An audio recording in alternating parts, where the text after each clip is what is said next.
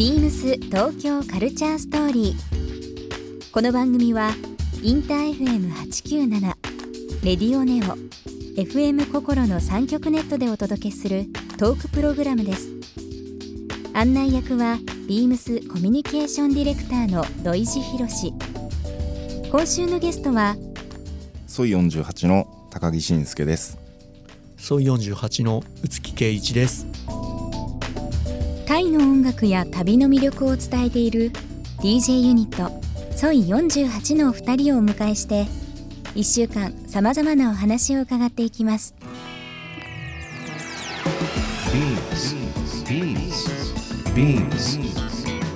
BeamsTokyo Culture Story Beams Tokyo Culture Story. This program is brought to you by Beams. Beams. ありとあらゆるものをミックスして自分たちらしく楽しむ。それぞれの時代を生きる若者たちが形作る。東京のカルチャー。ワクワクするものやこと。そのそばにはきっといつもビームスがいる。ハッピーな未来をつくりたい。東京のカルチャーは世界で一番面白い。ビームス東京カルチャーストーリー。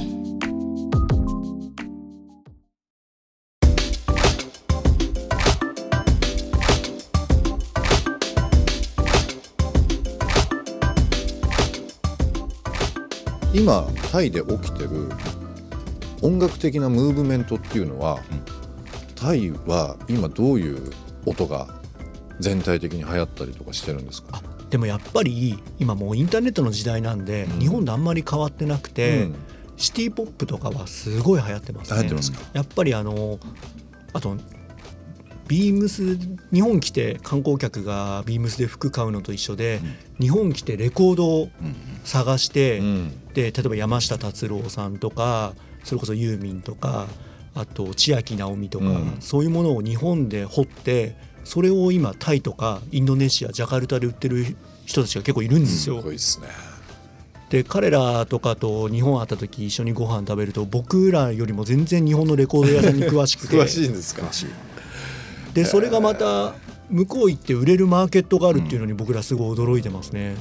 もしかしたらですよそのお二人があのイーサン地方とかもそうですけど、はい。えー地方タイタイの、はい。えー地方に行ってレコードとか昔のテープ探されてるように、は日本のその今眠ってるん。地方のはい。同じようなレコードとかはい。っていうのを海外の人がうん。探しに来る時代っていうのがすぐそこにあるかもしれないですそね。れは本当に近いと思いますね。もう来てるますね、うん。あのー海外の人が本当に今もう、あのーねオークションサイトのアカウント取って、うん。海外からビットしたりとか、うん。もうそういうのが当たり前な時代になってきてるんで、物がこう昔はこう徐々に物が流通とかうん。商品が流通したんですけど今はもうすぐこうスワップしてうん。どんどんどんどん交換されていくんで、なるほど。例えば僕も多分実家行ったらレコードとかその自分が聴いてたもんじゃなくて、親が持ってたものがはいはいはい。もしかしたらあるかもしれないですけど、うん。じゃあいつか訪ねてくる人とかもいたりするんですかね？あるあるかもしれないです友よ達通じでとかで。うんあのね安く抜かれないようにちゃんと値段チェックしておいた方がいいです。いやでもなんかあのー他国で行われているようなその文化とか新しい動きっていうのが、自分たちの国でもうそういうふうにまた変化して行われるようなことっていうのがあったら面白いですね。うん。そうですね。うん。日本の音楽はね結構最近リ収され始めてきたよね。もう最近日本の音楽すごいですね。なんかヨーロッパのレーベルがちゃんとライセンスを取って、うん。細野晴臣さんとか、うん。浅川真紀さんとかを出してるんで、あのやっぱそういう影響もあってヨーロッパはもちろんこうアメリ,、あのアメリカもそうですし、こう東南アジアでそういう音楽を聴いてる人がどんどん増えてるっていうのは面白いです。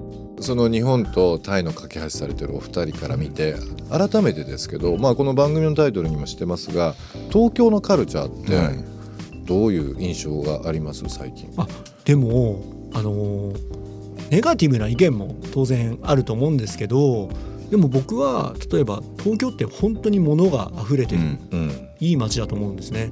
あの実は2017年に、えー、と世界で一番レコードが充実している街に確か選ばれたんですよ、あ1位に。なんですかなんで。レコードで1位ですか、はい。あのとある雑誌で住みたい街ランキングも1位でしたよ、うん。あ東京。あその全世界で。全世界。あ本当ですか。でなんで、まあ、レコード好きな人だったらもうたまらないですし、あとあ他の国だともう結構シネコンしか残ってなかったりするんですけど、うん。多分まだ日本だとこうちっちゃいミニシアターでうん。マニアックな映画を見れたりとか、あと本当に現存するかどうかわからないようなすごいカルトな映画もうん。レンタルビデオ屋さんにポッと置いてあったりとか、そういうのはあのーありがたいと思うんで。うん。タイとか行くようになってから、うん。よりそういう他の国で味わえないうん。東京っぽいものは僕らはすごい味わおうっていううん。気分が増えましたね。なるほど確かに。なんかよくじゃあもうバンコク住めばいいじゃんみたいなこと言われるんですけどやっぱりね住むとなるとちょっと違くてやっぱ東京って贅沢だよね。贅沢。あとまあなんかデザイン的なことで言うとまあ有名なカメラマンとかの展示とかってまあロンドンニューヨーク、まあ、パリあと東京ぐらいしかやらないじゃないですか。でバンコクでそれ見れるかって言ったらやっぱ見れないんで、まあそういう意味では東京ってすごいね贅沢だよね。そう。あと図書館とかも本当充多いです実してますよね、うん。あの図書館あるのって僕ら当たり前だと思ってるんですけど多分ね東南アジアとかちゃんとないもん、だから極端な話したらお金全然持ってなくてもちゃんと住民税さえ払ってれば図書館利用していっぱい本読め勉強できるんでそういうものを考えるとね。意外と日本ってこうなんかストレスが多くうてん。住みにくい街みたいなイメージもあるけど僕らそんなことないと思うしタイの方がラッシュ最近ひどいよね。ひどい。電車の。あの山手線とかひどいって言うけどタイの方がひどいよね。ひどいよね 電車も車の渋滞もすごいですよそうですね、ビームス東京カルチャーストーリー。今週はですね、えー、ソイ48の、えーお二人にゲストとしてお越しいただきました、えー告知等々もしあれば教えていただいてもよろしいですか？はい、えーちょうどですね僕らあの2月の21日から24日まで渋谷の WWW で、えー爆音映画祭2018特集対遺産パート2ボリューム2っていうのをはい。やります、爆音映画祭って面白いタイトルですね、爆音映画祭っていうのはまあ既存にあるもうフォーマットで、まあ、昔の名画とか音楽映画をあの映画館に、まあ、特殊なスピーカーとかサウンドシステムを持ち込んで、まあ、爆音で見ると。で、まあ、僕らはそのフォーマットを借りてタイの、まあ、音楽映画とかを中心に、まあ、向こうから、えー、とライセンスを借りてでこれ僕らが翻訳して字幕つけてで爆音で音楽映画を見ると。いうコンセプトです。はい、楽しみですねそこにあのチャイワンダムヌーンさんと、えーポーサラートノイさんっていう、まあ、そのモーラムっていうジャンルの、伝説的な、まあ、2人、まあ、男女なんですけど、二人とも人間国宝だよそうね。人間国宝で、あのまあ、モーラムの商業になるモーラムの前からやってる人たちね。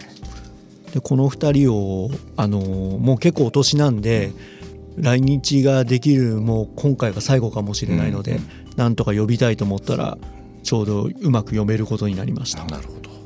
ちょっと今年あのいろいろ勉強してあの1年間ゆっくり勉強したいと思います。あのぜひぜひ情報を教えてください、はい。モーラムという言葉すごく気になりました。では、えー、ソイ48のお二人、えーゲストで来ていただきました、え1週間どうもありがとうございました。ありがとうございます。ビームス東京カルチャーストーリー。番組では皆様からのメッセージをお待ちしています。メールアドレスは beams897 アットマークインター FM.jp ツイッターはハッシュタグビームス八九七ハッシュタグビームス東京カルチャーストーリーをつけてつぶやいてください。来週のゲストは音楽家の渋谷慶一郎さんが登場します。お楽しみに。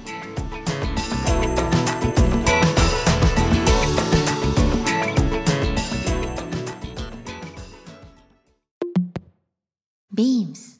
ビームス梅田馬場千です。ビームスが2011年に展開していた恋をしましょうというキャンペーンに見せられて入社を決めました。休日は学生の頃から続けている制作活動に精を出しています。絵を描いたり、刺繍をしたり、最近はアクセサリー作りを始めて、スーというブランドも立ち上げました。刺繍は下絵は描かずに洋服やバッグ、靴、カーテンなど様々なものに刺繍しております。作品はすべて自然からインスピレーションを受けています。ビームス東京カルチャーストーリー Beams Tokyo Culture Story. This program was brought to you by Beams.